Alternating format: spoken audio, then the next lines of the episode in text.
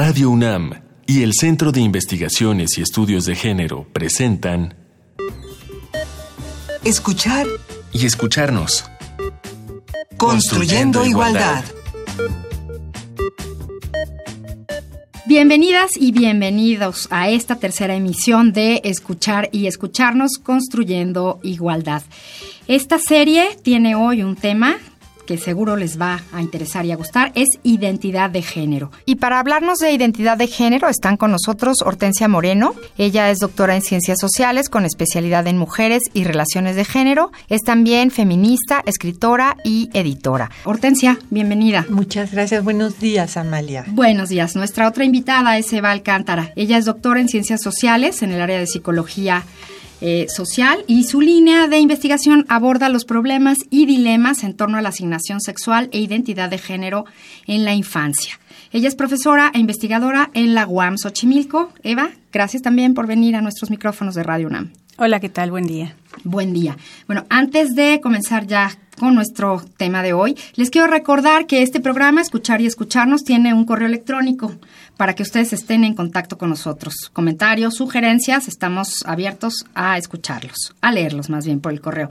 El correo es escuchar y escucharnos. Esperamos ahí su comunicación. Y pues bueno, las invito. Para comenzar, vamos a escuchar un fragmento del libro de Ana, de la escritora mexicana Carmen Boullosa, para después ya entrar de lleno a nuestro tema, identidad de género.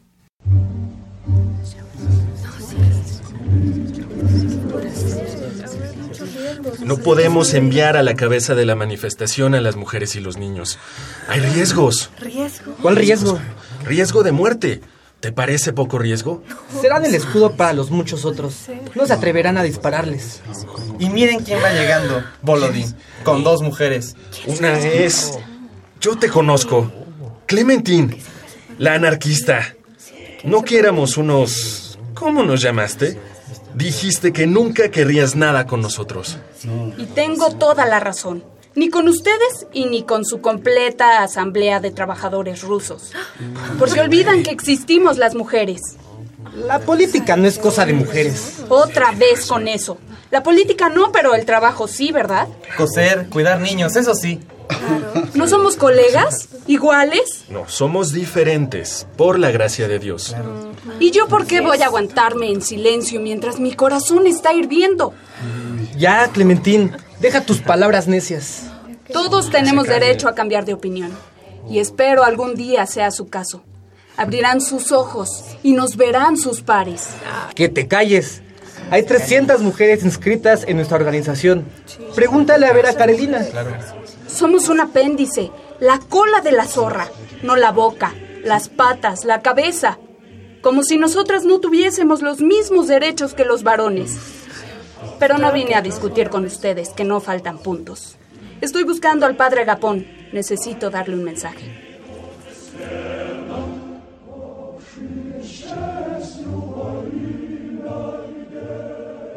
Lo que acabamos de escuchar es una ficción desarrollada por Carmen Boullosa en 1905 en San Petersburgo. El libro de Ana. Esto es previo a una manifestación multitudinaria. Como escucharon ustedes, en este fragmento hablan de lo que sí podíamos o no hacer las mujeres y en lo que hacían los hombres. A mí me, me llamó muchísimo la frase de, de Clementina. ¿Y yo por qué voy a aguantarme en silencio mientras mi corazón está hirviendo? Y bueno, ¿cómo no le va a hervir el corazón a Clementina si ya le dijeron que la política no es cosa de mujeres y que en cambio coser y cuidar niños, eso sí es? Entonces hablaremos de, de qué hacemos ahora, mujeres y hombres, y cómo nos vemos. Quiero comenzar con la pregunta, ¿qué es identidad? Bueno, esa es una pregunta muy fácil de contestar, pero también es muy complicada básicamente, ¿qué es identidad? Lo que tú contestarías si alguien te preguntara, ¿tú quién eres? ¿Quién eres, Amalia? Y entonces tú podías contestar, soy Amalia. Amalia es una seña de identidad. Es como yo me veo. Vamos a decir, es como tú te percibes y como te percibimos los demás. Pero ahorita vamos a entrar allí. Sí, sí, el tema de la identidad siempre se tiene que ver por dos lados. ¿Qué es eh, una seña de identidad? Es un referente que te sitúa a ti en el mundo social. Es decir, ninguna persona puede ser sí misma si no tiene referentes en el mundo social. Entonces, esos referentes son, por ejemplo, el nombre y los apellidos, que, te sitúan en un lugar respecto de tu familia, pero también te sitúan en un lugar social de, por ejemplo, mi papá es fulano de tal, mi mamá es fulana de tal. Hay otros referentes de identidad, hay una enorme cantidad de referentes de identidad y todos funcionan de la misma manera, es decir, te sitúan dentro del mundo social y te asignan un lugar en ese, en ese mundo social. Es decir, por ejemplo, uno, una de las señas de identidad fundamentales es el género. Entonces, si tú eres hombre o eres mujer, tú puedes hacer cierto tipo de cosas y otras no. Pero sucede lo mismo con la clase social, con los referentes étnicos, con los referentes de edad. La identidad es flexible, la identidad se va construyendo a lo largo de la vida de una persona.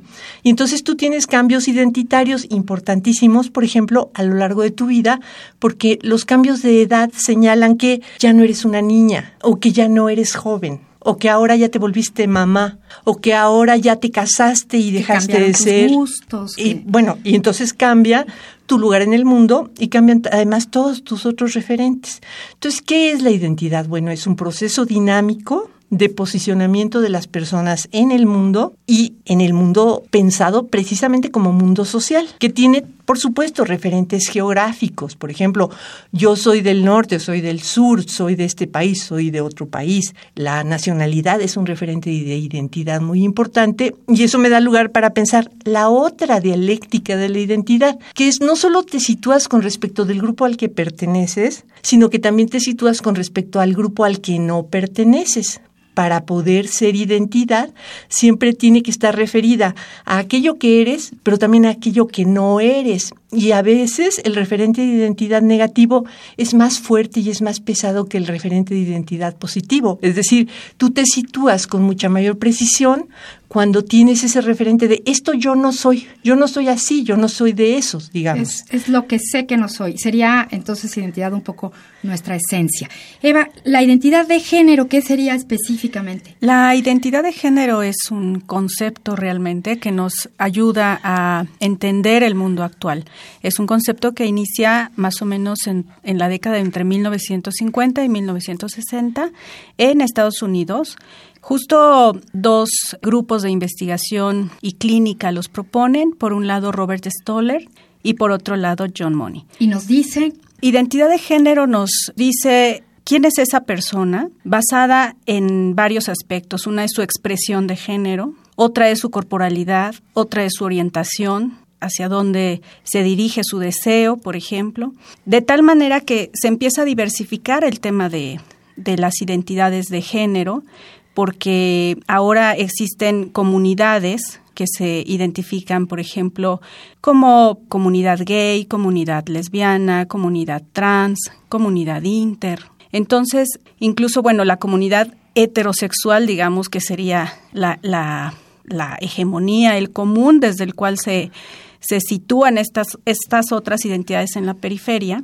Esta comunidad ha sido denominada por otras como identidad cissexual, ¿no? que son muchísimos términos, yo entiendo que es muy difícil ir comprendiendo, pero hay, un espectro muy grande, ¿no? En donde el género nos habla de la política, de los derechos humanos, del acceso a un mundo diverso. Nuestra identidad de género entonces sería, eh, nos definiría por qué nos gusta, quién nos gusta, cómo nos gusta, qué preferimos. Sí, pero al mismo tiempo, como decía Hortensia, ¿no? Es la pertenencia a un grupo de donde nos, nos sentimos parte y donde otros nos colocan y es al mismo tiempo ese grupo donde no nos sentimos parte y otros no nos perciben desde ahí. ¿Y podríamos entonces hablar de identidades? Claro, por supuesto, cuando hablamos de género justo hablamos de identidades, de diversidad. No hay una sola. No hay una sola. Podría ser como cada persona y cada cada eh, historia. cada cada grupo, ¿no? o sea, grupos que nos identificamos el género cuando hace referencia a grupos de mujeres, ¿no? Hombres, pero también otras identidades, ¿no? Identidades trans, identidades eh, homosexuales, etcétera. Estos, estas palabras van cambiando con el tiempo también. Entonces, lo bueno es que cabemos todos y todas en ese espectro. Eso es lo que deseamos, Es que lo que tener, deseamos. tener un mundo diverso. Y miren, elegimos justo nuestra canción de hoy tiene que ver con esto. La canción es de un grupo que se llama The Cooks, es una banda británica de rock alternativo o indie rock que inició en el 2004. Y esta canción se llama Be Who You Are, sé quién eres. Vamos a escucharla.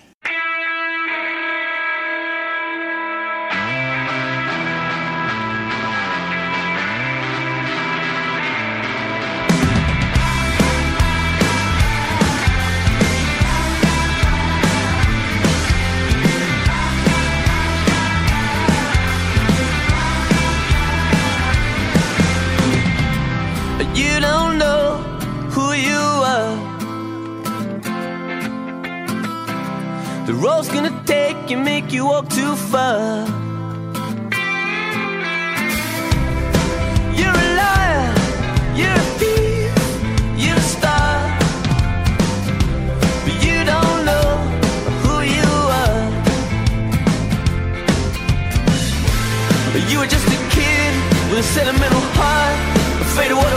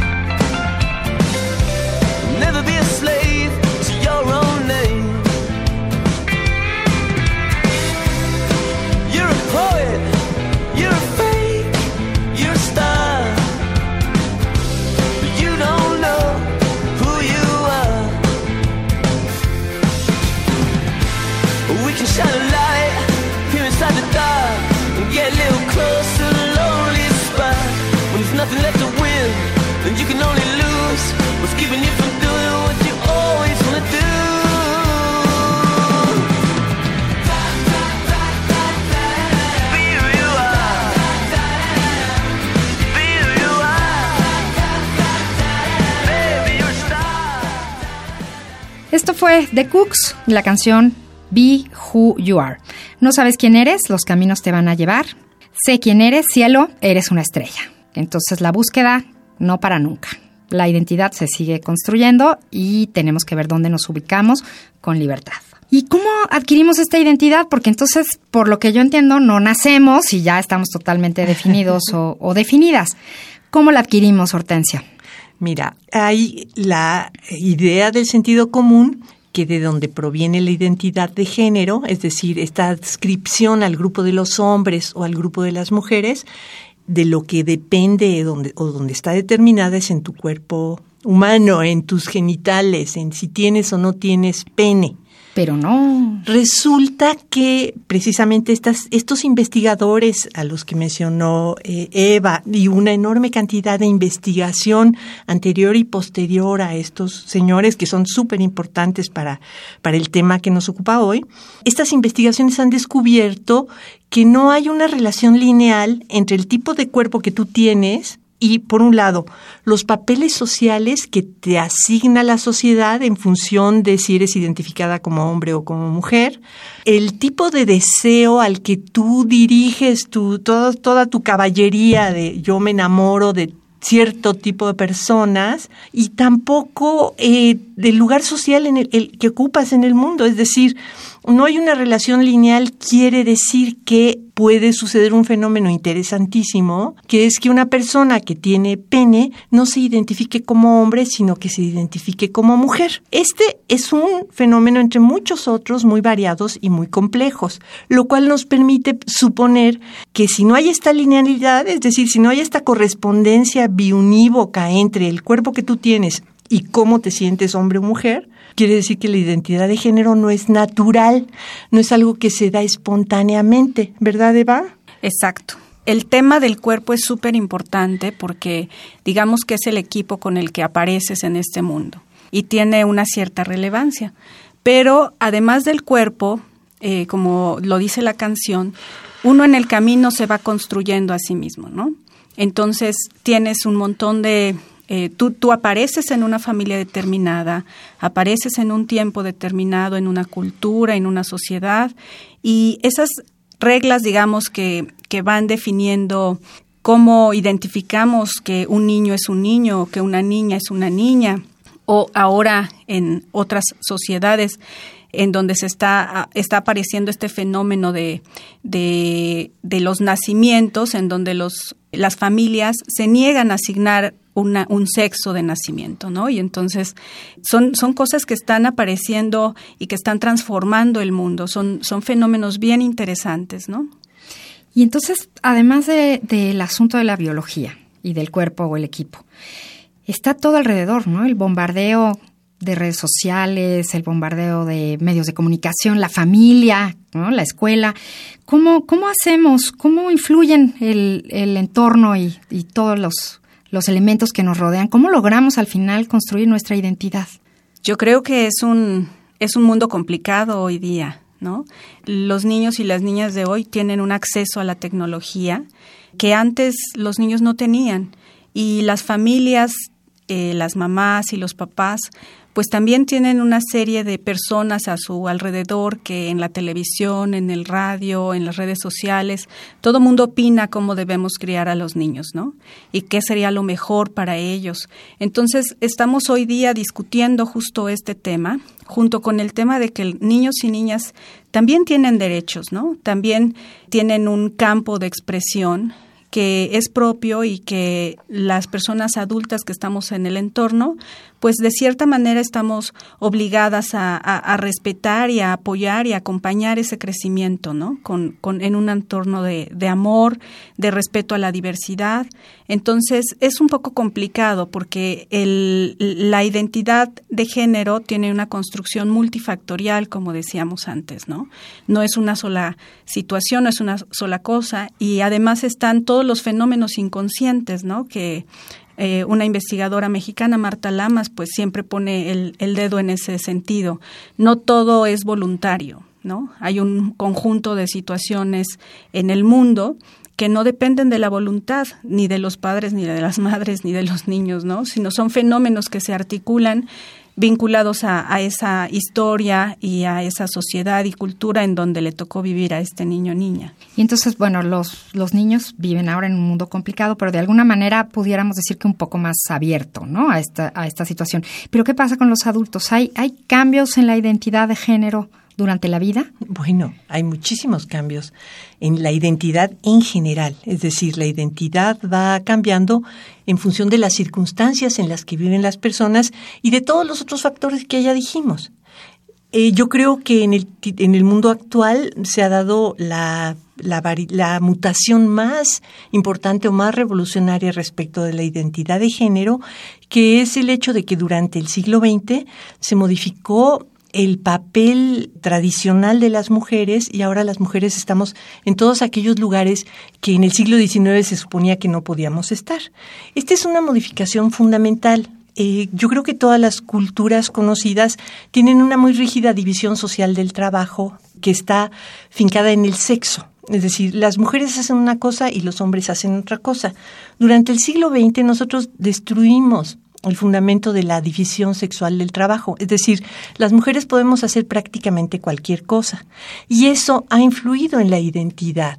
Ha influido en de muchas maneras que es casi, casi imposible determinar, pero en una, de una manera muy importante en el hecho de que ahora, como no hay tal cosa como esa restricción social y cultural tan importante y las mujeres podemos hacer pues prácticamente cualquier cosa, no sé, boxear, eh, pilotear aviones, todas esas cosas que se supone que eran estrictamente de hombres, entonces viene una crisis en el concepto de identidad de género y es una crisis que yo creo que los hombres en particular sufren de manera muy severa, muy importante, es decir, ¿Cuál es el lugar que les toca ahora a los hombres cuando en el pensamiento tradicional los hombres eran los que mandaban, los que tenían eh, pues el privilegio de la acción?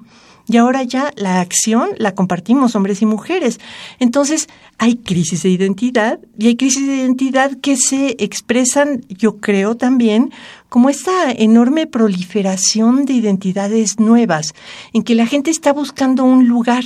Antes tu lugar identitario estaba muy claramente establecido y tú sabías lo que ibas a hacer casi desde que nacías hasta que te morías. Y ahorita, ah, como el mundo está tan abierto, también hay una enorme incertidumbre. Y entonces, ¿cuál es el lugar que me corresponde a mí? Y además, ¿cómo voy a acomodar ese lugar con mi deseo y con mi inconsciente y con mis relaciones inmediatas y con mis relaciones más mediatas. Es muy complicado. Entonces yo creo que esto pues tiene que ser abordado desde una perspectiva libertaria, desde una perspectiva de derechos humanos, desde una perspectiva que lo que tienda no es a reprimir todas estas expresiones, sino entenderlas, acogerlas y tratar de evitar el enorme sufrimiento que está asociado con las crisis de las identidades. Y que entonces, como toda crisis, ojalá dé oportunidad para recolocarse de otra manera y para vivirlo libremente, ¿no? Tanto hombres como mujeres, como cualquier otra selección. Claro, para vivir una vida más plena todas las personas.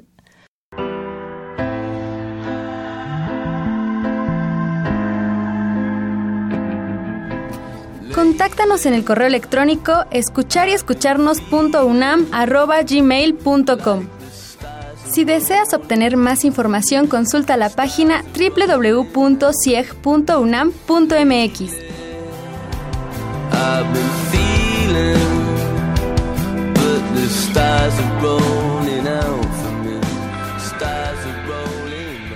Bueno, y con tantos factores en juego, ¿cómo conviven las identidades? Creo que justo estamos en la búsqueda de cómo convivir eh, en términos de igualdad, ¿no? En un mundo en donde para todos y todas las personas eh, puedan ser accesibles los derechos.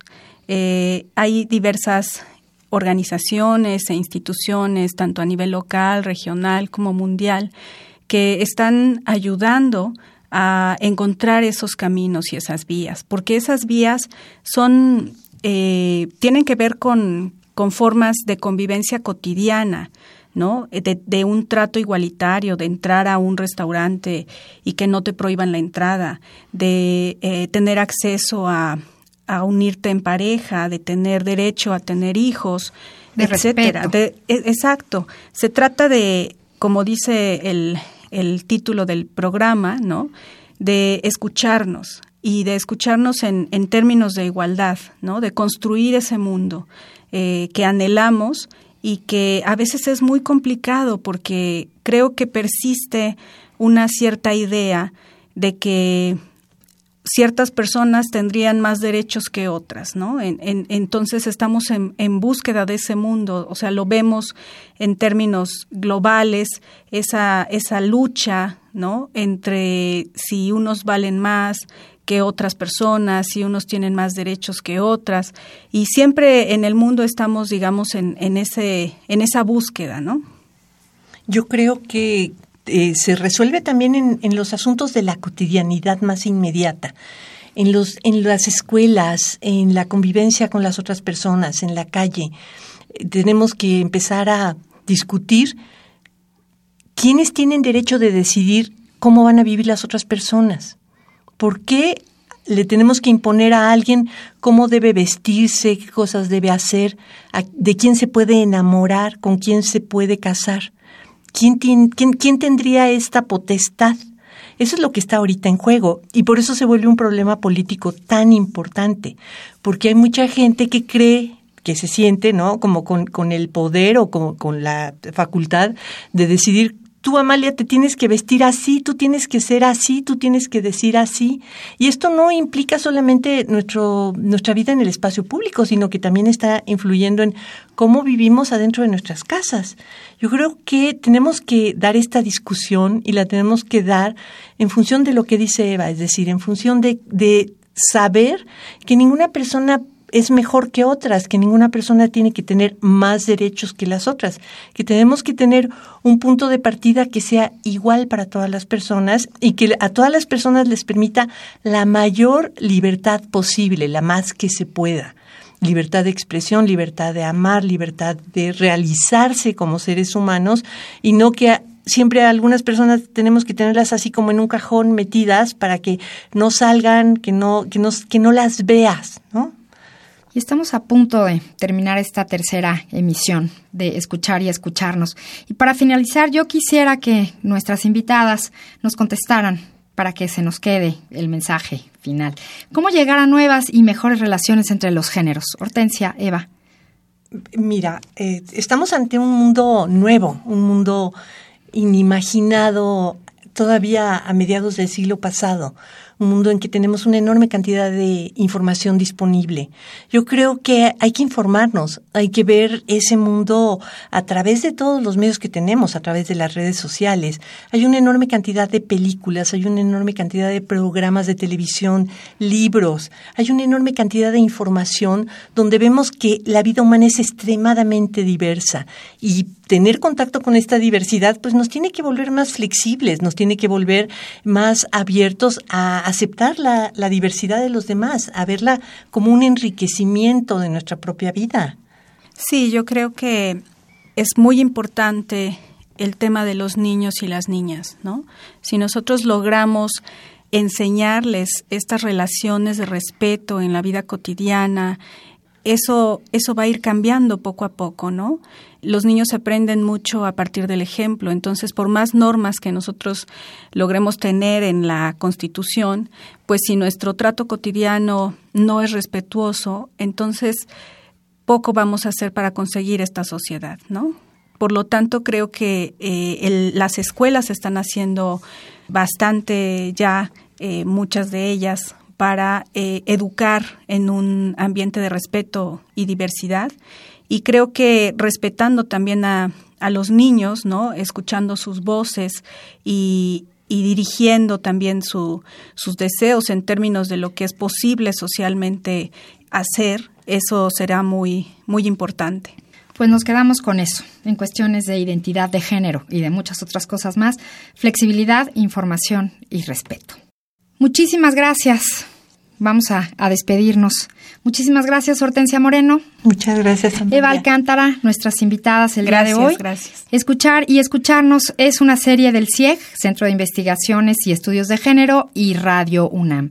Los esperamos la próxima semana para seguir hablando en libertad sobre mujeres y hombres y las diferentes identidades de género. Estuvimos con ustedes en la coordinación Ana Moreno, investigación y redes sociales del CIEG Edith Díaz, investigación y música Antonio Quijano, asistencia de producción Ivonne Morán, en la producción Silvia Cruz Jiménez, operación técnica a cargo de Eduardo Lechuga y aquí en los micrófonos María Amalia Fernández. Hasta la próxima semana. Radio UNAM y el Centro de Investigaciones y Estudios de Género presentaron Escuchar y escucharnos. Construyendo, igualdad.